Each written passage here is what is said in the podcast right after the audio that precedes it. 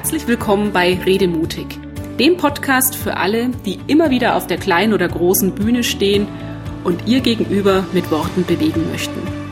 Ich bin Andrea Joost und hier erfahren Sie, wie Ihnen das mit noch mehr Leichtigkeit und Freude gelingt, wie Sie nicht nur den Kopf, sondern auch das Herz Ihrer Zuhörer und Gesprächspartner erreichen und wie Sie Ihren eigenen Redestil entwickeln.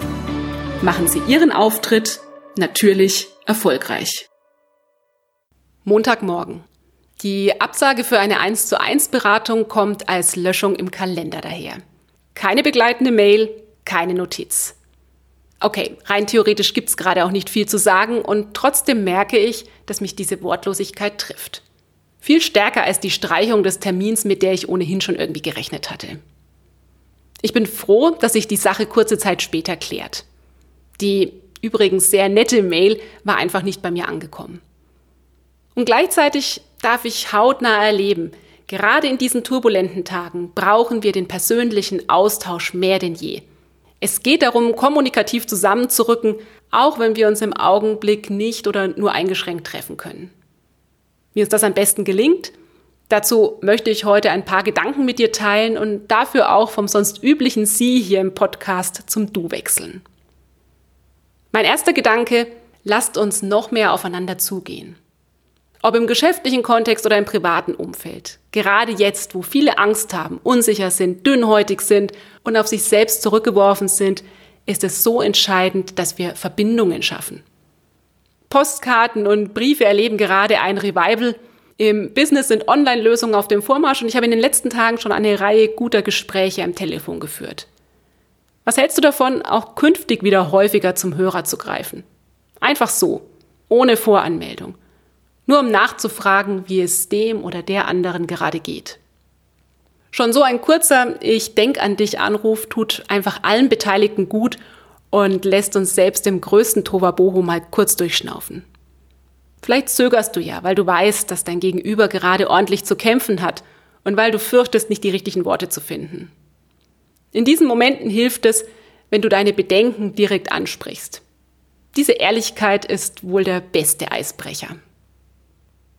Gedanke Nummer zwei, lasst uns aufhören zu werten.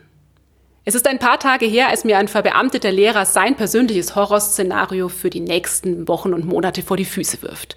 Seine Sorge? Der Staat wird ganz bestimmt auch bald unsere Gehälter anpacken. Zugegeben, nach der x-ten Terminverschiebung muss ich kurz an mich halten. Allerdings wird mir in dieser Situation eines ganz bewusst. Jeder von uns hat das Recht auf seine eigene Angst. Jeder von uns hat eine persönliche Geschichte, die dazu führt, dass wir in Extremsituationen eben ganz verschieden reagieren. Wie sehr dich das dann piekst, hängt wiederum damit zusammen, wie du geprägt bist.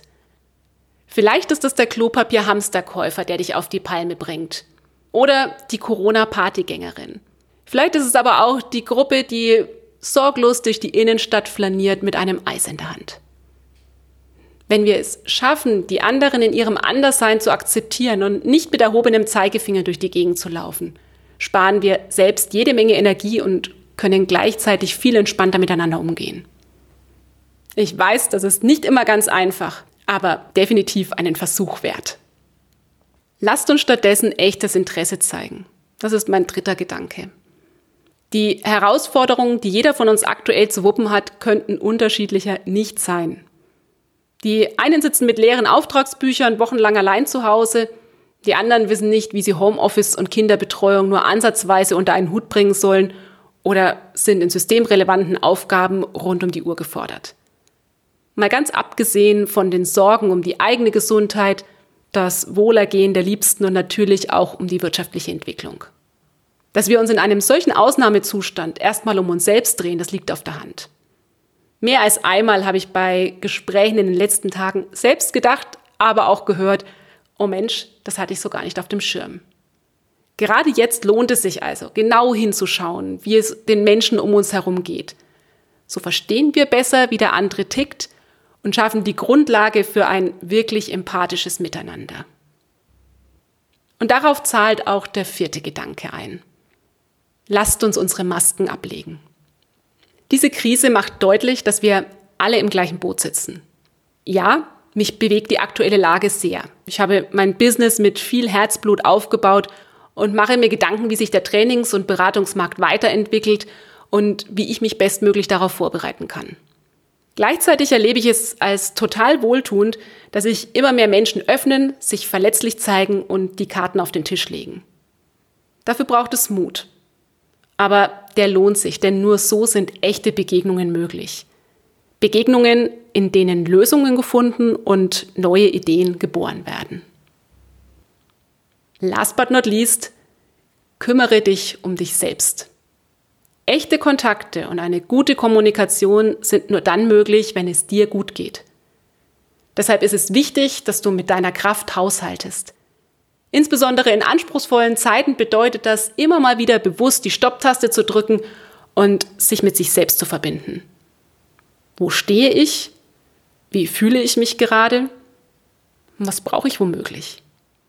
Vielleicht ziehst du dich in den eigenen vier Wänden zurück. Vielleicht drehst du aber auch eine Runde durch den Wald oder kommst beim Yoga runter. Erlaubt ist alles, was deinen Akku wieder auflädt. Die Virenwelle mit all ihren Konsequenzen, sie hat uns plötzlich erwischt. Nutzen wir nun die Gelegenheit, um einen kommunikativen Gegenpunkt zu setzen und Verbindungen zu schaffen. Verbindungen, die uns stärken und die uns zuversichtlich durch diese Krise gehen lassen. Ich wünsche dir alles Gute und bleib vor allem gesund. Das war der Redemutig Podcast. Wenn Sie mehr erfahren möchten, klicken Sie einfach auf meine Seite www.andreajost.de. Schön, dass Sie dabei waren und bis zum nächsten Mal.